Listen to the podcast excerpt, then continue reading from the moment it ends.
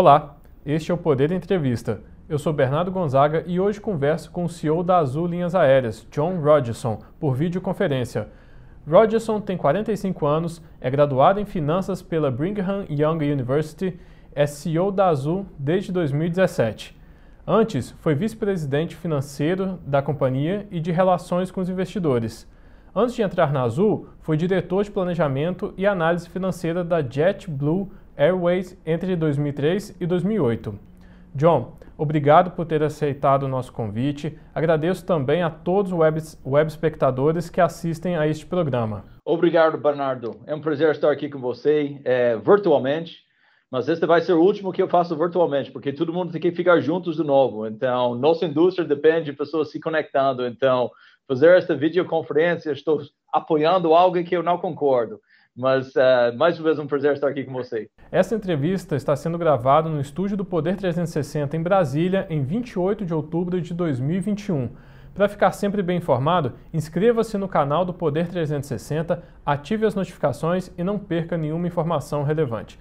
John, eu começo a entrevista perguntando o seguinte: é, como que está hoje o balanço da companhia em termos financeiros, eh, os indicadores econômicos da Azul e também em relação aos voos, né? É, a Azul já atingiu os patamares pré-pandemia? O Bernardo, o primeiro, nós estamos numa situação é, muito melhor agora do que nós estávamos um ano atrás ou antes da pandemia. Então, estamos saindo da crise com mais caixa, é, mais dívida, obviamente, porque nós tivemos que pegar dívida para passar a crise, e agora nós temos mais voos domésticos que nós tivemos antes da pandemia. Uma coisa boa é que o brasileiro está voando muito mais dentro do Brasil. Então, eu estou muito optimista que agora, é, cada dia nós podemos botar mais voos no ar, cada dia mais brasileiros querem voar. O, o nível da vacinação no Brasil tem sido muito alto. Então, é, mais uma vez, nós entramos em crise é, com 2,5 bi do caixa. Estamos saindo da crise. Nosso último resultado, nós tivemos 5,5 bi do, do caixa para enfrentar os desafios que existem. Obviamente, o Brasil está num momento difícil por causa do câmbio, por causa do combustível, mas eu, eu estou confiante porque eu tenho o melhor time do mundo junto comigo para enfrentar esses desafios que nós temos pela frente. O senhor tocou num ponto que eu gostaria de um, uma, uma, uma opinião sua, que é a respeito dos combustíveis. Essa semana nós tivemos é, mais uma alta da gasolina e do diesel anunciada pela Petrobras. É, isso também vai impactar na, no querosene de aviação? O que, que a gente pode esperar dessa, desse, desse aumento em relação à aviação? Como que ela vai reagir? Claro, eu, eu lembro que alguns anos atrás, quando o preço por barril chegou a 140 dólares, né? Então, todo mundo estava assustado, 140 dólares. É, mas agora, com o dólar a 5,50, 5,60, o preço por litro é bem mais alto hoje do que foi quando chegou 140 por barril. Porque a gente compra em reais. Como todo brasileiro, o Azul compra em reais também. Nossa receita está em reais. Então, é o maior desafio que nós temos neste momento. Normalmente, quando o combustível aumenta, o real fica mais forte. Então, isso é uma coisa que nunca temos visto, é, pelo menos nos 13 anos que eu estou aqui em Brasil. Então, é um desafio, o mesmo desafio que todos os nossos clientes têm ao abastecer seus carros, todos os nossos uh, uh, tripulantes, todos os nossos funcionários têm, é a mesma coisa que, que a empresa tem. Então, por isso, é, nós, cada dia nós temos que buscar eficiência, ver maneiras para botar aeronaves mais eficientes que queimem menos combustível, porque o, o combustível neste momento é o maior inimigo que nós temos. Então, nós temos que fazer muitas coisas para combater esta crise de combustível. É, outro ponto também que eu gostaria é, da, da, sua opinião a respeito com essa alta, que até, até o momento a gente não percebe é, até que ponto ela vai, a gente ainda não vê se ela vai parar daqui a dois meses e vai começar a regredir, vai voltar aos patamares que eram alguns anos atrás. É, como que fica a avaliação para o setor aéreo no sentido de a Azul vai pretende, é, enfim, manter as expectativas de voos, é, em voos principalmente domésticos, que é o forte da, da companhia, ou isso muda a projeção de voos que a companhia tem previsão de fazer nos próximos anos? Bernardo, obviamente alguns voos não são viáveis a esses níveis de combustível e câmbio. Mas nossa salvação é voar. Nós somos uma empresa aérea, então nós temos que voltar mais voos. Então o que nós estamos fazendo neste momento, estamos procurando outros lugares para voar. Então agora, neste momento, nós temos 130 cidades servidas e antes da pandemia estamos em 116. Então nós estamos indo muito forte no Amazonas, muito forte no interior do Rio Grande do Sul, muito forte em Paraná e, e, e Pernambuco. Então nós estamos destinando mais pontos, porque obviamente com o câmbio onde está agora, preço do combustível, alguns setores estão indo bem. Por exemplo, o agronegócio está indo bem. Então, o que nós temos que focar, nossa malha aérea, é mais focado no agronegócio. Porque essas pessoas têm mais poder de compra hoje do que eles tiverem antes é, da pandemia. E muito melhor com 5,60 do que eles tiverem a 4. Então, esta é a adaptação que nós temos que fazer como indústria, e principalmente como Azul, que nós temos que achar onde as coisas estão indo bem no país. E, e, e ir atrás disso para ajudar é, encher nossos voos. Agora, o senhor tocou num ponto é a respeito dessa mudança, o aumento de rotas. É, o governo deve publicar nos próximos dias uma alteração no decreto que restringe os aeroportos privados a voos ex executivos e ampliar esses aeroportos para operar voos comerciais. A Azul pretende aumentar suas rotas para algum desses aeroportos, como Catarina, por exemplo? É, eu fui lá para Catarina e vi, estamos estudando, ainda não temos uma decisão sobre isso, mas vocês têm que entender, as pessoas que estão vindo hoje, que Azul é bem diferente do que nossos concorrentes. Eu tenho aeronave super pequena, que tem nove lugares. Eu tenho aeronave média, que tem 70. Um pouco maior, o Embraer, que tem 136. O Airbus, 174. E até nós temos wide bodies também, que voam Campinas Recife, Campinas Manaus, enchendo carga. Então, nós temos uma capacidade para olhar esses aeroportos pequenos e conectá-los como uma malha aérea que vai para o mundo inteiro. Então, imagina, você pode sair numa Catarina da vida, ir para o hub nossa, e depois nós podemos levar você fora do país é, ou para qualquer destino dentro do Brasil. Então, mais conectividade, mais aeroportos servidos, é mais demanda. E o que nós precisamos nesse momento é mais demanda. É, recentemente foi divulgado que a Azul investiu cerca de um bilhão de dólares em carros elétricos voadores. Como que o senhor imagina que será a aviação nos próximos anos? Em quanto tempo o senhor acredita que a gente vai conseguir ver esses protótipos né, é, no espaço aéreo nacional e em que rotas, em que tipo de rotas? O Bernardo, eu acho que qualquer paulistano que tentou ir para a praia no fim de semana conhece a necessidade para ter esses carros voadores, esses eVTOLs, né? Então, uma rota que deve demorar uma hora, uma hora e meia, às vezes chega a seis horas e muitos brasileiros têm casa no interior do estado também.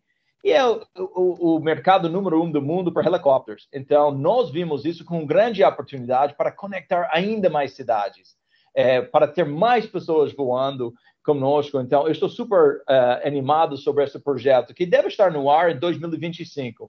Então, é, se comprarmos todos esses eVTOLs, sim, vai ter um investimento grande do 1 bi mas ainda não investimos nada, né? Então, só é começo, eles têm que certificar esta aeronave, tem que ser pronto por isso, então é um pouco mais na frente, mas claro que eu acho que todo mundo estava tão focado na pandemia, pandemia, pandemia, eu acho que é bom olhar para o futuro, como coisas vão ser diferentes, e a melhor coisa sobre esses carros voadores, essas outras aeronaves que tem, é que eles queimem zero combustível. Então, nós estamos falando sobre o grande desafio que nós temos neste momento, é o preço do combustível, o dólar. Então, é, é bom porque é muito mais econômico do que um helicóptero e também não uh, mexe com o meio ambiente, porque o meio ambiente é protegido porque é zero queima de carbono.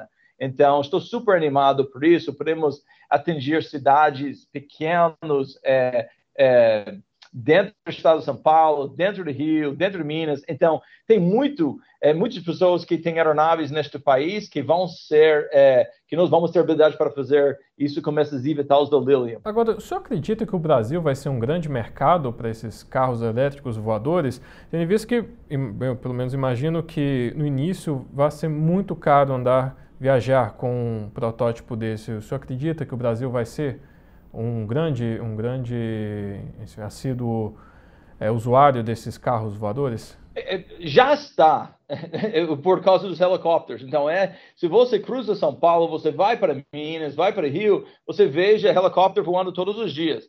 E se nós podemos fazer isso por um quarto do custo e conectar pessoas muito mais fácil e, e muitos mais destinos, eu acho que vai decolar muito rápido.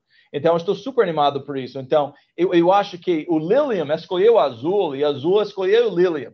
Então, nós temos o upside, nós recebemos é, bônus de inscrição do próprio Lilium, porque eles queriam fazer algo dentro do Brasil, porque eles sabem o potencial do mercado brasileiro. Então, eu acho que é, muitas vezes, o Bernardo, a gente pensa, ah, isso não vai funcionar no Brasil. É, todo mundo pensa que o Brasil é uma vira-lata nesse sentido. Não, nós podemos ser inovadores, nós podemos ser no primeiro mundo nisso, e nós podemos sair muito mais na frente do que outros países. Por que não? Então, nós temos o melhor empresário do mundo na Azul, junto com esta eh, empresa alemã Lilium, que por que não podemos fazer alguma coisa bem melhor? Nesse momento, nós temos em tramitação no Congresso um projeto de reforma tributária que o setor aéreo ele todo está preocupado com ele, né? porque, segundo dados da BR, pode causar um prejuízo, um rombo de 5 bilhões por ano, em um momento que é super delicado né, o setor aéreo.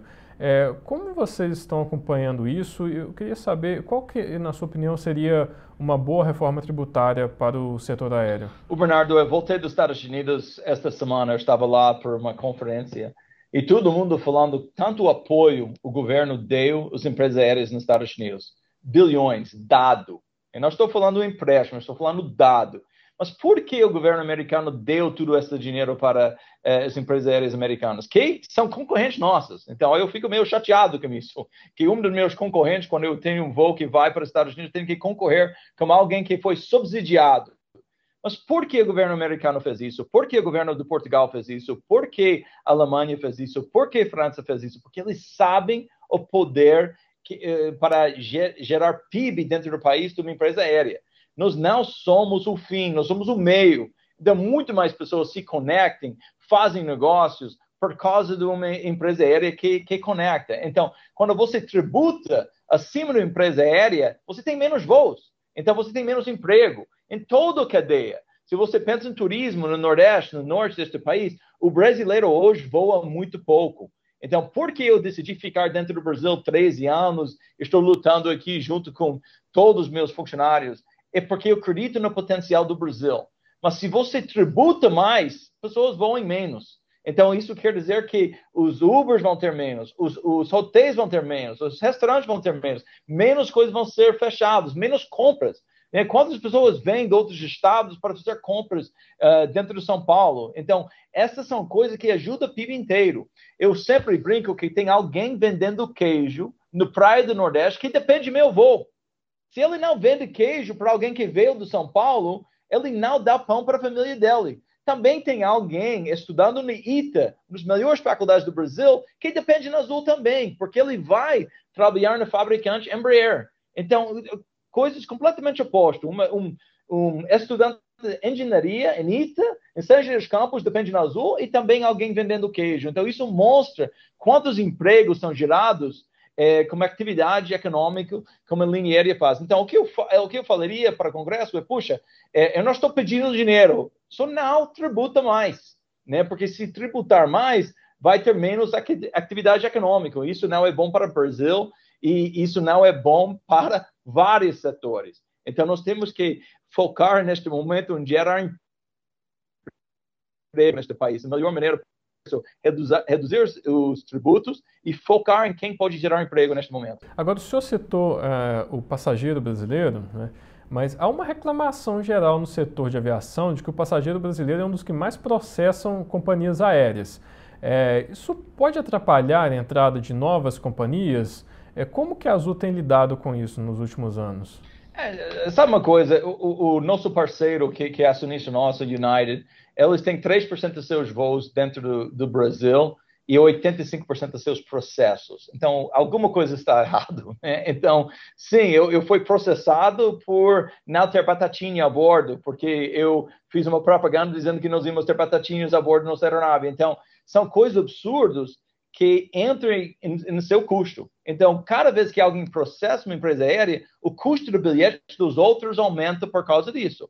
Eu brinco que cada mala que a gente perde é, é de uma noiva que, que, que tem o vestido de casamento, porque que às vezes é absurdo o, o, o que entra nisso. Então, eu acho que o governo fez muita coisa para mudar isso, mas temos que fazer ainda mais. Vou dar exemplo, né? Nós somos proibidos de investir no aeroporto neste país. Somos proibidos. Mas quando o aeroporto fecha, como o Santos Dumont fecha, ou Floripa fecha, a responsabilidade é minha. Então, o Deus fechou o aeroporto por causa do chuva, alguma coisa assim, mas eu tenho que dar alimentação, acesso à internet, hotel e uma ligação de graça. Então, a razão por que muitas linhas aéreas não vierem para o Brasil é porque eles olham isso e dizem, uau, se eu vendo um bilhete por 100 reais e cancelo o voo por causa de alguma coisa que não tem nada a ver com a empresa aérea, eu tenho que pagar hotel, comida, internet e tudo. Isso é uma razão é, é, para se desistir do Brasil. Então, o que podemos fazer é vamos atacar essas coisas. Se eu, quando isso acontece, deixa eu investir no aeroporto para ter certeza que não fecha tanto. Então, deixa a gente botar o investimento naquele aeroporto. Então, é, eu acho que, minha opinião é que a pessoa responsável para investimento no aeroporto deve ter aquele custo. Porque imagina, o dono do aeroporto nunca vai ter que bancar aquele custo do hotel e tudo. Então, qual incentivo ele tem para investir, para evitar essas coisas? Então, é uma coisa bem simples. As pessoas que podem mudar o jogo devem ser as pessoas responsáveis quando não mudam o jogo, em minha opinião. Então, essas são uma das barreiras eh, de entrada para chegar no Brasil. Né? Obviamente tem outros custos, o combustível está mais alto e tudo, e, e, e Brasil é um, é um país difícil para fazer negócios ainda. E isso tem que ser olhado, né? Nós estamos com um câmbio a 4 em 2019, agora é, é quase 6. Então, essas são coisas, puxa, este é o momento certo para investir no Brasil, mas todas essas coisas, os tributos, os processos, sempre temos que olhar isso para ver como nós podemos tornar o Brasil mais eficiente. Sim, o senhor citou é, a relação, que a gente chama aqui no Brasil de custo Brasil. É, são todas essas coisas que encarecem é, o investimento no Brasil, torna muito penoso para alguém, principalmente de fora, vir para o Brasil, investir e ter uma taxa de retorno aceitável diante de todo o risco que ele sofre. É, e, e, recentemente nós estamos vendo aí, mês após mês, o Brasil vive uma alta constante de juros e inflação. O senhor, e isso vem preocupando o mercado. Como que o senhor vê em relação a isso a, atingindo a aviação? Olha, é, é, eu sou uma pessoa muito optimista, sou muito optimista sobre o Brasil e nós podemos falar sobre os problemas do Brasil, como nós falamos agora, o alto de juros, inflação, tudo. Mas também tem muita oportunidade aqui no Brasil.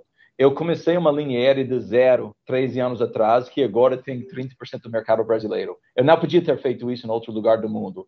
Então, sim, o Brasil tem os desafios, mas o Brasil tem um monte de oportunidade. Mas o que é uma coisa que eu gosto de é, fazer é é, eu, quero, eu acho que o brasileiro tem que falar bem do país. E, e, muitas pessoas reclamam do custo do Brasil, tá? Eu reclamo do custo do Brasil. Mas o que nós temos que fazer é trazer solução. Né? O, como nós fazemos em Pernambuco. O, o ICMS foi muito alto em Pernambuco. Eu sentei com o governador e falei, governador, se eu boto muito mais voo aqui, vai ajudar seu estado. Mas você tem que baixar seu ICMS. E ele baixou e agora ele tem mais receita, tem mais emprego, tem piloto morando naquele estado. Então, eu não levei só o problema para o governador, eu levei o problema também a solução. Então, nós temos que sempre fazer isso. Eu acho que tem muita gente que só reclame sem uma solução. Então, nós temos, como empresários, nós temos que levar soluções que vão ser bom para o Brasil. E é provado que nós botando um hub grande em Pernambuco ajudou muito o estado do Pernambuco. E ele tem muito mais receita é, fiscal por causa de tantos voos que nós temos e tudo. E eu, eu, eu sempre brinco com o ministro Tarcísio que eu devia ter recebido uma comissão cada vez que ele vende um aeroporto no país. Porque o, ele vende o aeroporto só porque tem voo. Se não tivesse voo, não podia vender aeroporto. Então, eu acho que sim, temos que atacar o, o, custo do Brasil, mas também nós temos que investir no Brasil. Nós não podemos atacar o custo do Brasil e não fazer nossa parte como empresários, que fazer a segunda parte, que é investir. Então, o baixo custo, eu vou investir. É isso que nós estamos fazendo dentro do Azul. Puxa, é, vamos designar mais cidades então, baixa ICMS, baixa o custo do Brasil e com isso nós podemos investir mais. Então, isso é uma coisa que. E outra coisa, eu acho que brasileiro tem que parar, falar, parar, parar de falar mal do Brasil. Então, isso é uma coisa que eu estou muito apaixonado e que tem muito brasileiro que sempre gasta dinheiro fora do Brasil. Leva sua família para Portugal, Paris, Nova York, Flórida, e seus filhos conhecem muito mais outros países do que seu próprio país. Então, como que nós vamos melhorar o Brasil se seus filhos conhecem Nova York, mas não conhecem Foz do Iguaçu? Como nós vamos ajudar o Brasil se você gasta todo o seu dinheiro em, em, em Paris e não gasta seu próprio dinheiro no Nordeste deste país? Uma grande coisa que aconteceu agora por causa da pandemia é que o brasileiro estava fechado dentro do Brasil e eles conseguiram viajar para o Nordeste, para as pousadas em Maceió, para Porto de Galinhas, para Foz do Iguaçu, para Pantanal, para o, o, o Amazonas, para Noronha. Então, isso tem sido uma, uma grande coisa para nós e para o Brasil, porque finalmente as pessoas estão gastando dinheiro dentro, dentro do próprio Brasil. John, é, o senhor citou agora o, o ICMS com o governador de Pernambuco, e nós estamos vivendo é, uma alta dos combustíveis né, de automóveis e tem gerado muito a discussão a respeito do quanto exatamente que o ICMS impacta nos combustíveis de automóveis. Eu queria que o senhor explicasse, porque isso é uma dúvida muito recorrente na sociedade e certamente o web espectador que está nos assistindo também tem essa curiosidade. Eu gostaria que o senhor falasse quanto que representa o ICMS no QAV, o querosene de aviação, hoje no, no Brasil? Em porcentagem, claro. É, de é, depende, depende em, em, todos os estados, mas o ICMS é entre mais ou menos 5% até 25%. Mas o problema não é o ICMS em si. O problema é, é que é punitivo, porque muda quando o preço está mais alto. Então, nos momentos mais difíceis para o Brasil, quando o câmbio está desvalorizado e combustíveis mais alto, é um tributo maior para o Estado, que deve ser oposto. Quando as pessoas estão sofrendo, deve reduzir mas você está fazendo o aposto. Então, quando você pensa no coisa fiscal, o, o, o fisco gosta, o combustível alto e dólar, eh, eh, onde está? Porque estão arrecadando mais. Então, isso nos Estados Unidos e Europa é X por litro, ponto. Se combustível é caro ou barato, é X por litro, ponto. Então, isso é uma coisa que eu acho que deve ser revisto, porque cada dia, é, cada vez que o, o combustível aumenta, também, se a ICMS é 12, aumenta mais. Então, imagina, eu estou pagando muito mais ICMS agora do que eu estava pagando quatro meses atrás. Isso deve ser o oposto quando, quando, quando empresas estão sofrendo e, e o consumidor está, está sofrendo. João, agora uma pergunta que o mercado todo está de olho, não é novidade para ninguém, é que a Azul tem interesse em comprar as operações da Latam no Brasil. É, mas nós só temos três grandes empresas fazendo rotas domésticas aqui no Brasil: Gol, Latam e, e Azul.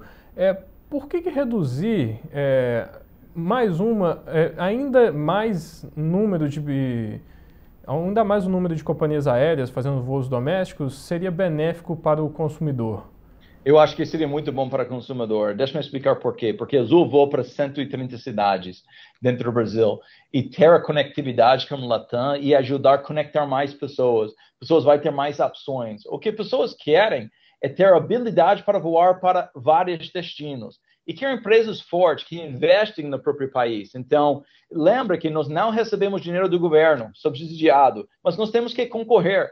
Então, nossos pilotos aqui em Brasil têm que concorrer com os pilotos da American Airlines e do Delta. Então, como não podemos é, ter uma empresa aérea ainda mais forte, que paga impostos aqui dentro do Brasil, que ajuda o Brasil a crescer, que compra aeronave local. Então, acho que é bom para o consumidor, eu acho que é bom para os, para os pilotos e funcionários, porque cria uma grande empresa. Ninguém reclama da Lufthansa na Alemanha. Ninguém reclama é, do American Airlines se você mora em Dallas. Ninguém reclama do Air Canada no país deles. Eles estão gratos porque eles têm a conectividade. Cidade pequena, até cidades internacionais. Então, eu acho que isso seria muito bom para o Brasil e ajudar o Brasil a se fortalecer ainda mais. Então, nós temos, dentro do Brasil, é, nós temos quatro, três é, se lutando, mas o brasileiro voa pouco. Por quê? Porque tem falta de conectividade. Então, como que você tem países como o Canadá, que tem muito mais viajantes, e Air Canadá tem 70% do mercado? Né? Como que você tem um país como o Chile, onde, onde LAN estava, e eles voam três vezes mais do que brasileiro, e, La, e LAN, naquela época, teve 85% do mercado. Você tem também em, em Alemanha o, o, o, Lufthansa, que tem mais do que 60% do mercado. O, que ajuda o passageiro é a conectividade e opções que tem. Isso também ajuda o Brasil, porque, puxa, quanto mais Embraer pode ser comprado, quanto mais cidades podem ser servidas, com mais conectividade. Mas, é, insistindo nesse assunto, isso não vai contra um dos principais um dos, é, um dos princípios básicos da economia, de que quanto você tem mais competitividade, você tem melhor oferta de preço, preços é, melhores para o consumidor. A partir do momento que você tem uma companhia, apenas uma companhia aérea que faz uma determinada rota, ela pode praticar o preço que ela quiser. Isso não, não é um pouco contraditório?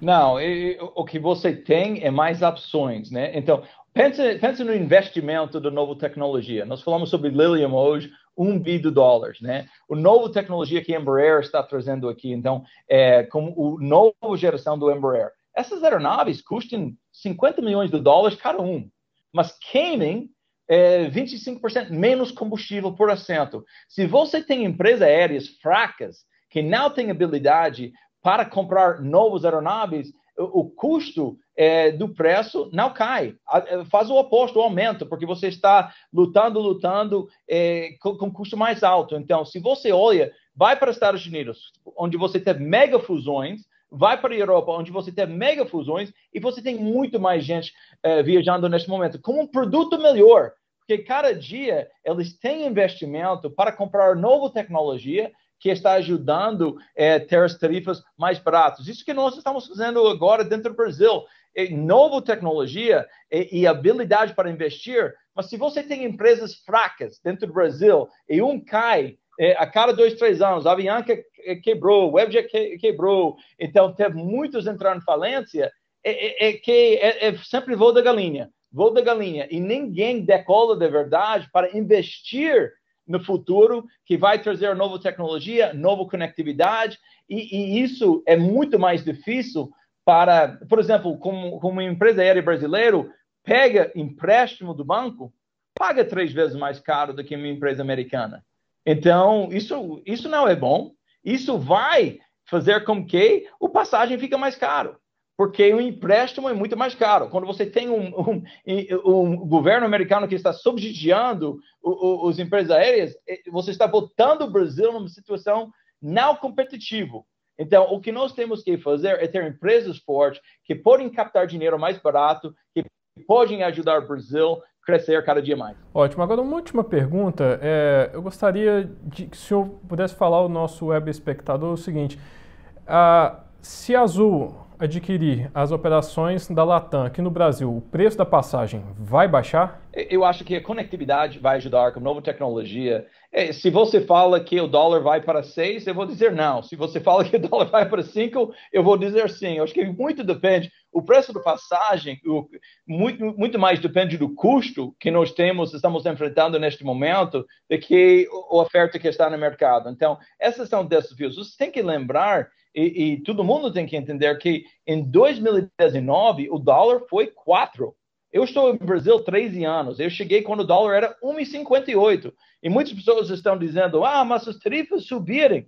As tarifas subirem porque nós temos uma indústria dolarizado e nosso poder de compra como real caiu muito.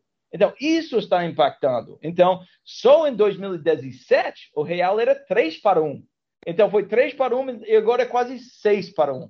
Então isso está impactando muito mais. Então é, eu, eu acredito que é, se juntarmos com o Latam e, e a gente é, tem sucesso nisso, eu prometo que eu vou captar dinheiro mais barato. Eu vou ter habilidade para comprar mais tecnologia. E o que acontece com dólar, inflação, outras coisas do Brasil, é uma outra coisa que eu não controlo.